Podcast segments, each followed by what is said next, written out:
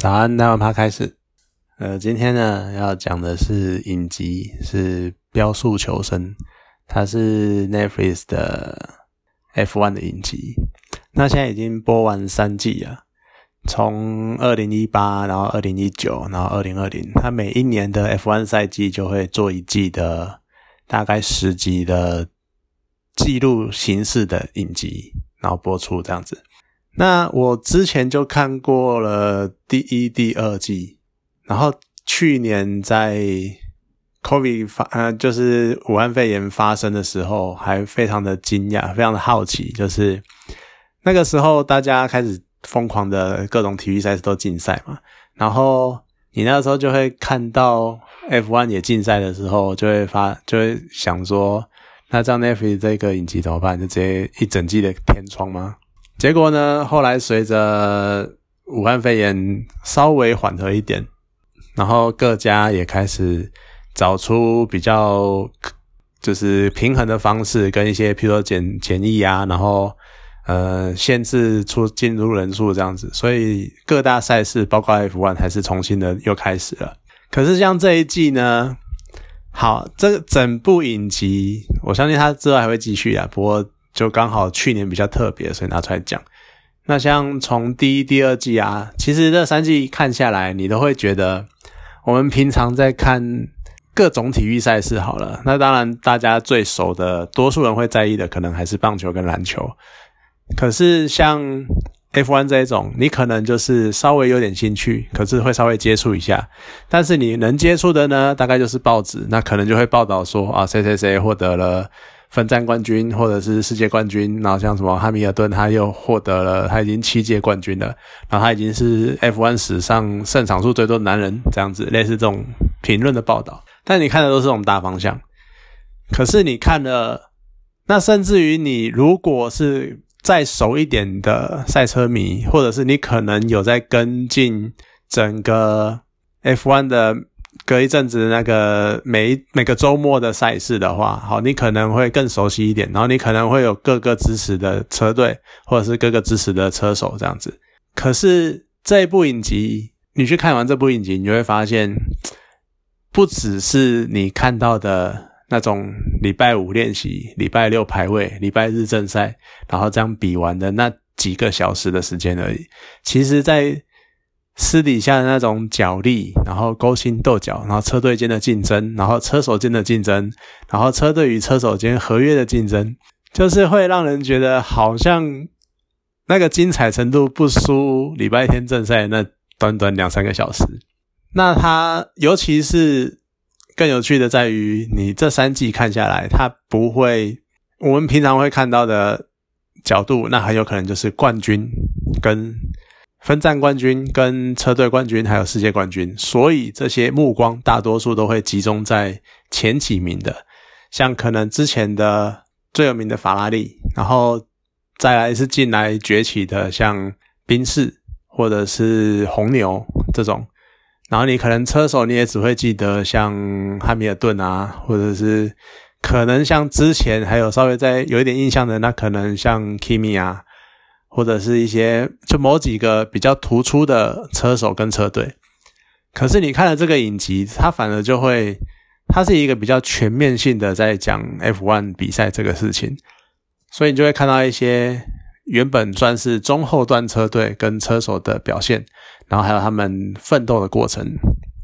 像我看了才知道，就真的很多车队才会知道，哦，原来他们有，哦，原来他们有怎样什么，而且甚至于还会有一些。很有趣的地方，像很多人可能都听过雷诺的车子，那他也知道他是法国的车子。可是我一开始我也不知道，哦，原来雷诺在 F1 有车队。而很有趣的是，红牛车队的车一开始是跟雷诺买引擎，是吗？这好像又有点，我觉得有点混淆。反正雷诺啊，反正红牛有跟雷诺买过引擎，这就很有趣了。你去跟你买的引擎，因为大概能够了解一些车的人，大家都知道，引擎其实算是车的很主要的灵魂之一。那你一个车队的最重要的命脉操纵在其他车厂的手上，可是你的成绩又比人家好，像我记得前两季就有一部分在讲这一部分的问题，就是要买比他们要买一样，就等于说有点变成在争那种已经感觉就是你用同样等级的引擎，可是为什么人家在前端车队，然后你在中后端车队，然后苦苦挣扎，这也是很有趣的切入点。然后再来就是像还有一点就是。除去像前面的宾士，你看这种世宾士啊、法拉利这种世界知名的大车厂，有很多是那种中后段的小型车队，像什么威廉斯啊，或者什么哈斯啊，就这些，你可能真的你可能听都没听过，而且你也他们本身本职也可能不是车厂，所以你可能也不熟悉这些车子。可是这些车队他们就很难经营，然后他们要不断的拉赞助商，然后要找就找各种。到处找干爹的意意思就对了，所以这也是很有趣的点。像他们，然后因为你要找赞助商，所以你就会有很多不得不做出的妥协。像呃，因为我才刚看完第三季，所以我可能对第三季比较有印象。像可能你为了要找一个德国的车厂，呃，德国的赞助商，然后要找他们赞助，结果德国的赞助商就跟你说：“我觉得我们应该要一个德国的车手。”哎，这样的话，那你车队，可是你车队两个车手名额已经满了，怎么办呢？那其实你也就被迫，你为了要那些那笔钱，然后呢，你只好去找那个地方的车手，而被迫要向你原本培植的两个车手的其中一个，甚至于是两个人，都要跟他们说拜拜，因为你要招募新血，而你就是为了那一笔资助。那甚至于也还有就是像，呃，你如果车队呢？转手了很多次，好，很勉强的找到一个超级大金主，结果这个超级大金主呢，哎，还指定一个位置要给他的儿子，你你就会这种靠爸爸的也是，哎，很很很为难呐，而且就是你都会有这种很不得已的那种感觉。那在另外一方面，就是车手之间，应该说车手与车队过程也还是也是蛮有趣的，因为。其实成员交易这件事情，像可能如果你有看棒球或者是看篮球，像这一些有可能就会变成是，哎，你可能整个赛季打完了，然后赛季后可能季后呃最后一场比赛打完，或是可能比完季后赛之后，开始出现球员交易的事情，那这可能是在几个月之间发生的事情，大概啦，至少以我接触的范围是这个样子。或者是我有看到的，那你可能好奇球员交易就是在赛季跟赛季之间的那那一段空档的时间，在那边很频繁的在那边交易，然后可能换队、转队、抱大腿什么的。那那是棒球跟篮球的世界，而且成员交易可能是因为你你看棒球一队就可能九九个、十个、十几个人，然后篮球你也可能五六个、六七七八个这样子，就是核心人物的转队什么都会发生在球季跟球季间。的时间，但是 F1 呢，一个很有趣的点是，它虽然影集已经在描述了各个车队的问题，但是大多数还是聚焦在车队整体跟车手身上。其实我相信，大概也不太会有人有兴趣什么维修人员或者什么车队经理在那边转队又干嘛？那那个是另外一回事。好，那所以某种程度上，车队的灵魂就是车子跟车手，而车手呢？我很惊讶的是，原来车手常常在赛季中转队，这真的是很奇妙的事情。这车手啊，原来你赛季中可能这场比完，下一场他就跑到其他车队去了，或者是最常见的就是你这你可能在赛季中就说你下一季要转队到其他队去了。这很有趣的点就在于，因为你这样看，你会觉得其实 F1 赛车是一个蛮封闭的市场，因为它就是十支车队，然后就是二十二十个车手。你每一个车队两个车手这样子，所以你车手一转队就会连带的，你转队转去那一队两个势必要踢一个出来，而你这一队呢的两个车手，你可能也会被迫，因为你车手要转队，所以你要找人找新的人进来，或者是你可能因为找了新的人进来，然后你把车手踢踢出去了，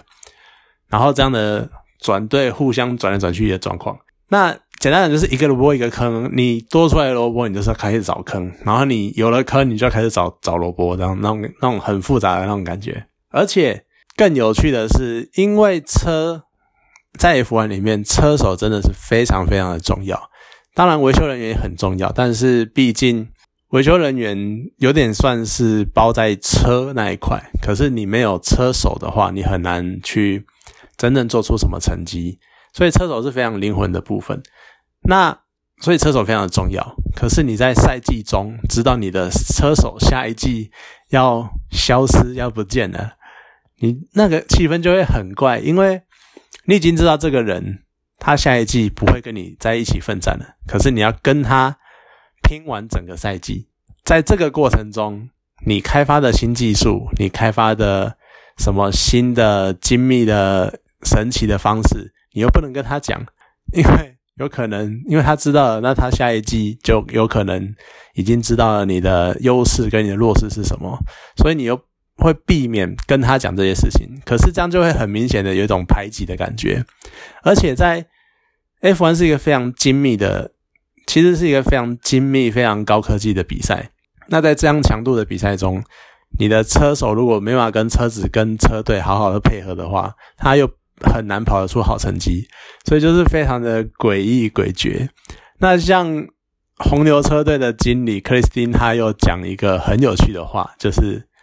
那个感觉呢，就像你已经跟你的女朋友分手了，但是他还住在你家里一样。就真的就是就是那种感觉，你会觉得非常的尴尬，可是你又会很不得不，因为你还是要跑完这一季的合约，甚至于还有几个像那种刚开季就已经说明年要跳槽的，那是一整季十几二十场比赛，然后你都要看着他，看着一个你下一季就不跟我们在一起的那种感觉，那种心态的切换真的是很有趣呢，很难很复杂。所以在看这一部的时候，你就会觉得在场外的发生的这些故事，其实也是很值得一看的。呃，如果去搭，如果你再去搭配正赛，或者是你看完正赛，然后再回来看这些事情，你就会觉得很有趣。那当然，他也有讲一些，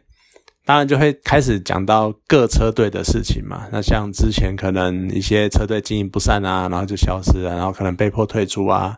然后。高端车队之间的勾心斗角啊，像我觉得真的很可怜的是，好，就是只要知道 F1 的人，应该都知道法拉利，甚至于现在就算不知道 F1，一一一定也知道法拉利。可是法拉利今年在呃，应该说二零二零年在 F1 的表现超烂的，烂到说以前的高端车队在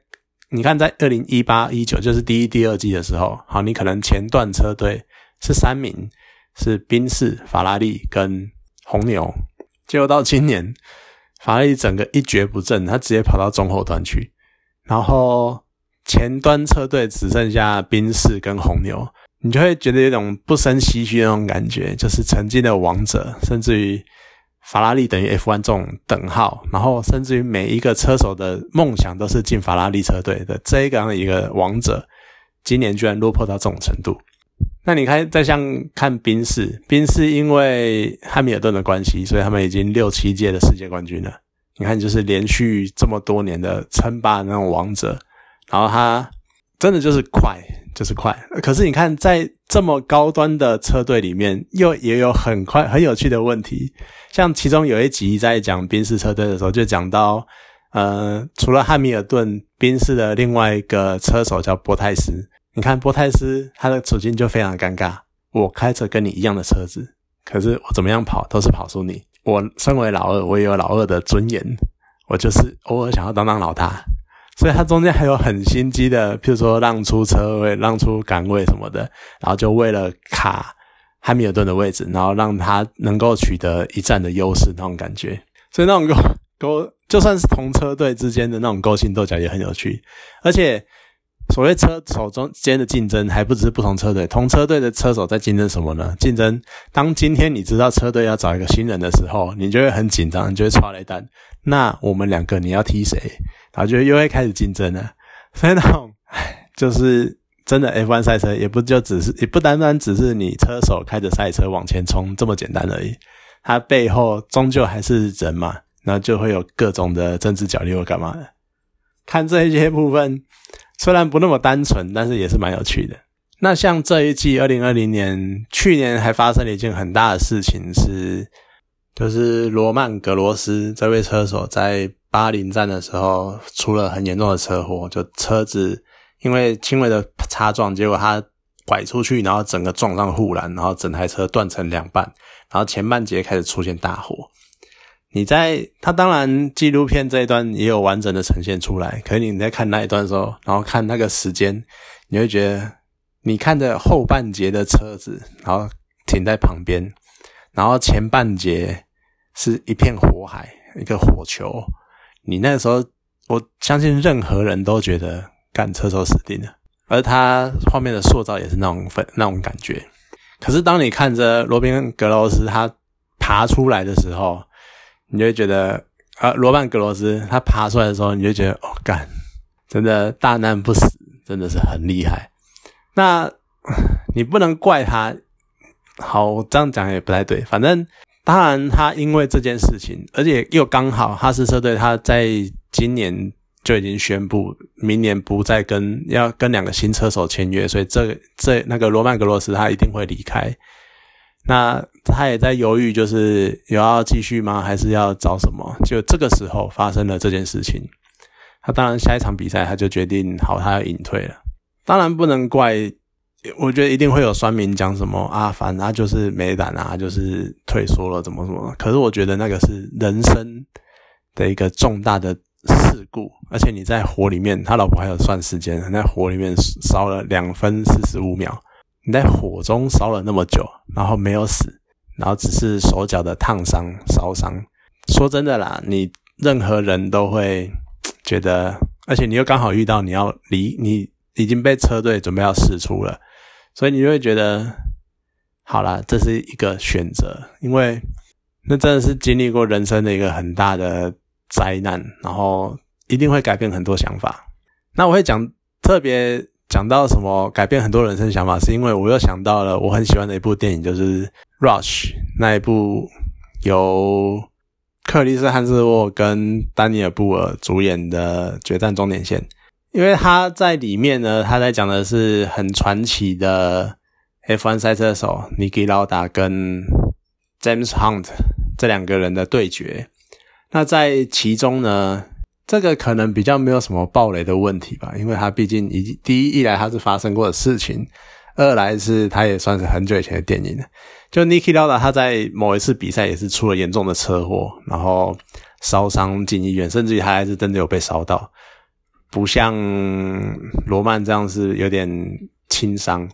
可是他就是整个奋起，然后奋斗，然后最后。拼命的复健，他甚至于在同一个赛季还能够回来比赛。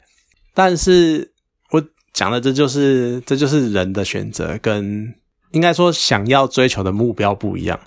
所以你不能苛责任何做出你可能不那么喜欢这个决定的人。那只是大概提一下这件事情，因为他让我想到这件事情。那去年真的是非常的特别，就是二零二零年，然后因为武汉肺炎关系。所以整个调度都大乱呐，然后所以 F1 的赛车也是受到很大的冲击。而另外有一点有趣的是，他去年这一第三季呢，他也特别播了最后一小段时间去访问汉密尔顿，因为他是唯一一个黑人，目前唯一一个黑人赛车手。然后而且重点他在于他是七届世界冠军。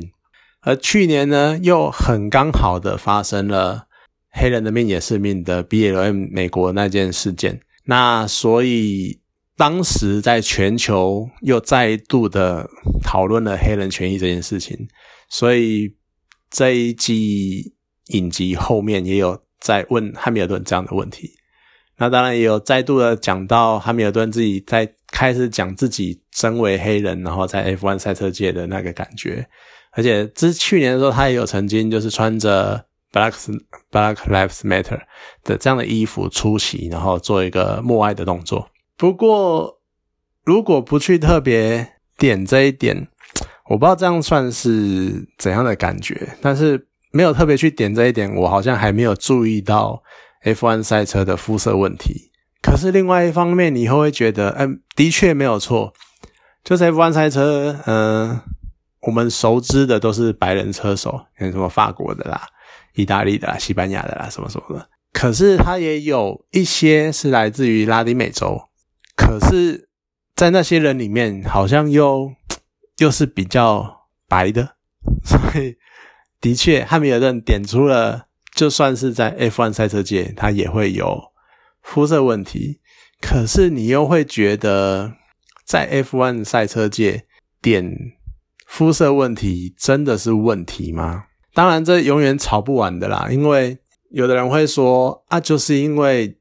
白人天生的资源比较多，所以白人可以让小朋友从小就开始比赛车，所以一路才能上来到 F1 赛车界。那当然，另外一方面也有在讲说，有可能只是啊，就只是。才能的世界啊，就谁有才能，谁就会爬上来，很简单。那汉密尔顿就是刚好这个爬上来的黑人，然后好像就比较凸显他的样子。可是其实真的啦，你就说回来，这真的是有一个社会的影响。当你的一个群体，他的社经地位就是比较低的时候，讲的低于一点啊，你连车都没有，你怎么比赛车？你连车都开不起，你怎么可能赛车？有点那种感觉，因为你看哈，你什么足球啦、篮球啦、棒球啦，这些根本就不需要成本，可是你赛车，对你一定要，你光那些训练费，光那些什么钱的，所以我觉得这多多少少真的还是会影响到有没有这方面才能的人能够崛起的事情。黑人有没有很强的赛车手？其实我相信他们一定也有这样的潜潜在能力。毕竟应该这样讲，就算姑且不论黑人是不是真的体能比较好这件事情，你全世界的人口是平均分布的话，那就算你这边有才能，你另外一帮你另外一群人应该也会有相同比例的人是属于比较有才能的人，而不是像现在可能是。二十位车手里面只有一个是黑人的状况，好，所以这也是蛮有趣、很值得思考的点。那当然，影集只是单纯的访问汉密尔顿以及他所受到的遭遇，但是并没有很深入的去探讨这一块。相信以后，我觉得对很多人来说啦，其实可能就还是会翻个白眼，说比赛就比赛，干肤色什么屁事。不过那也是另外一个层面的问题。好，那还是很期待。今年的赛季啊，而且我觉得可能今年比较有空，我可能会比较开始看多看一些正赛吧，要不然每一次都是看完。可是我也很纠结，因为你看这个，他在讲的都是去年的事情，像